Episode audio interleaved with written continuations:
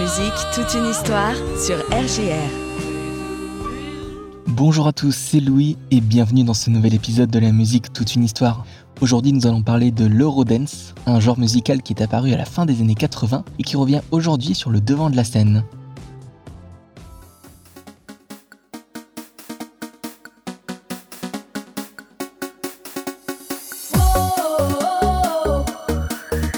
L'Eurodance, qui peut être également connu sous les termes de Euro House, Euro Pop, Euro Techno ou encore Euro Energy, est un type de musique électronique.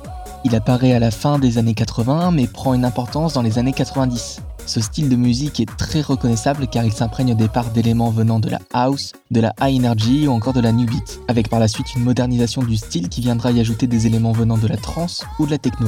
Comme son nom l'indique, l'eurodance c'est un style de musique qui va prendre ses racines et son importance principalement en Europe, malgré que ce soit un style très apprécié en Amérique latine, au Canada ou au Japon.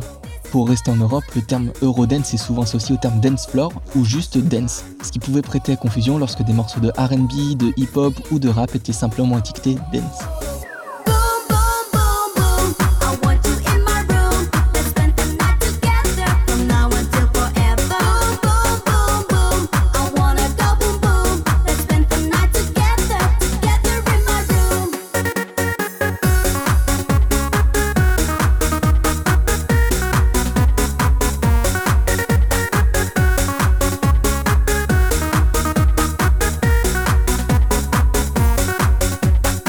Sa structure, l'Eurodance est principalement caractérisé par des riffs synthétisés, des chants masculins ou féminins, des passages rappés ou encore du sampling.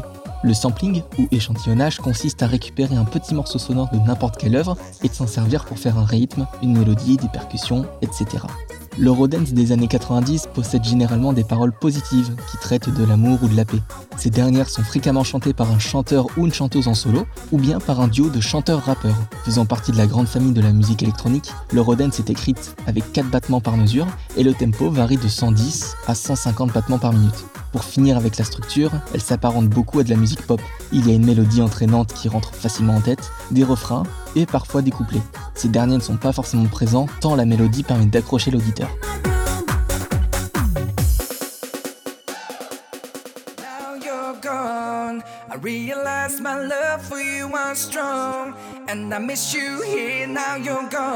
Évidemment, comme tout genre musical, l'Eurodance s'est inspiré et s'est fait inspirer par d'autres styles.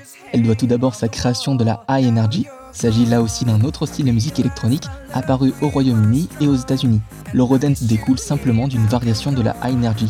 Et donc après cette une place importante en Europe, l'Eurodance a elle-même aidé à la création d'autres genres musicaux comme l'Italo Disco ou l'Eurobeat.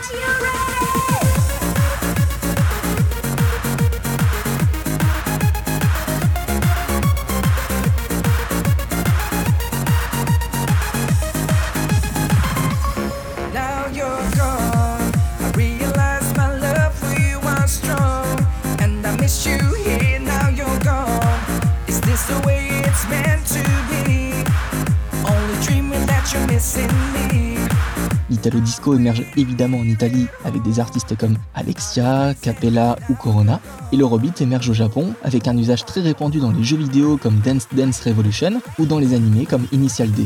Au début des années 2000, l'Eurodance a commencé à s'essouffler, laissant sa place à un amalgame de plusieurs genres du rap, du reggae, de l'acid house ou encore de la techno sont venus se raccrocher à l'Eurodance, rendant donc difficile la classification des musiques par genre. Cependant, l'Eurodance revient à sa source depuis quelques mois maintenant avec notamment des remixes de musique des années 90, comme avec Baby Don't Hurt Me de David Guetta, une reprise du titre What Is Love de Hadaway sorti en 1993, mais également avec des titres originaux comme It Goes Like Nanana de Peggy Goo. J'espère que cette émission sur l'Eurodance vous aura plu. Pour ma part, je vous laisse avec Cry for You de September. C'était Louis sur RJR et je vous dis à la semaine prochaine pour un nouvel épisode de la musique Toute une histoire.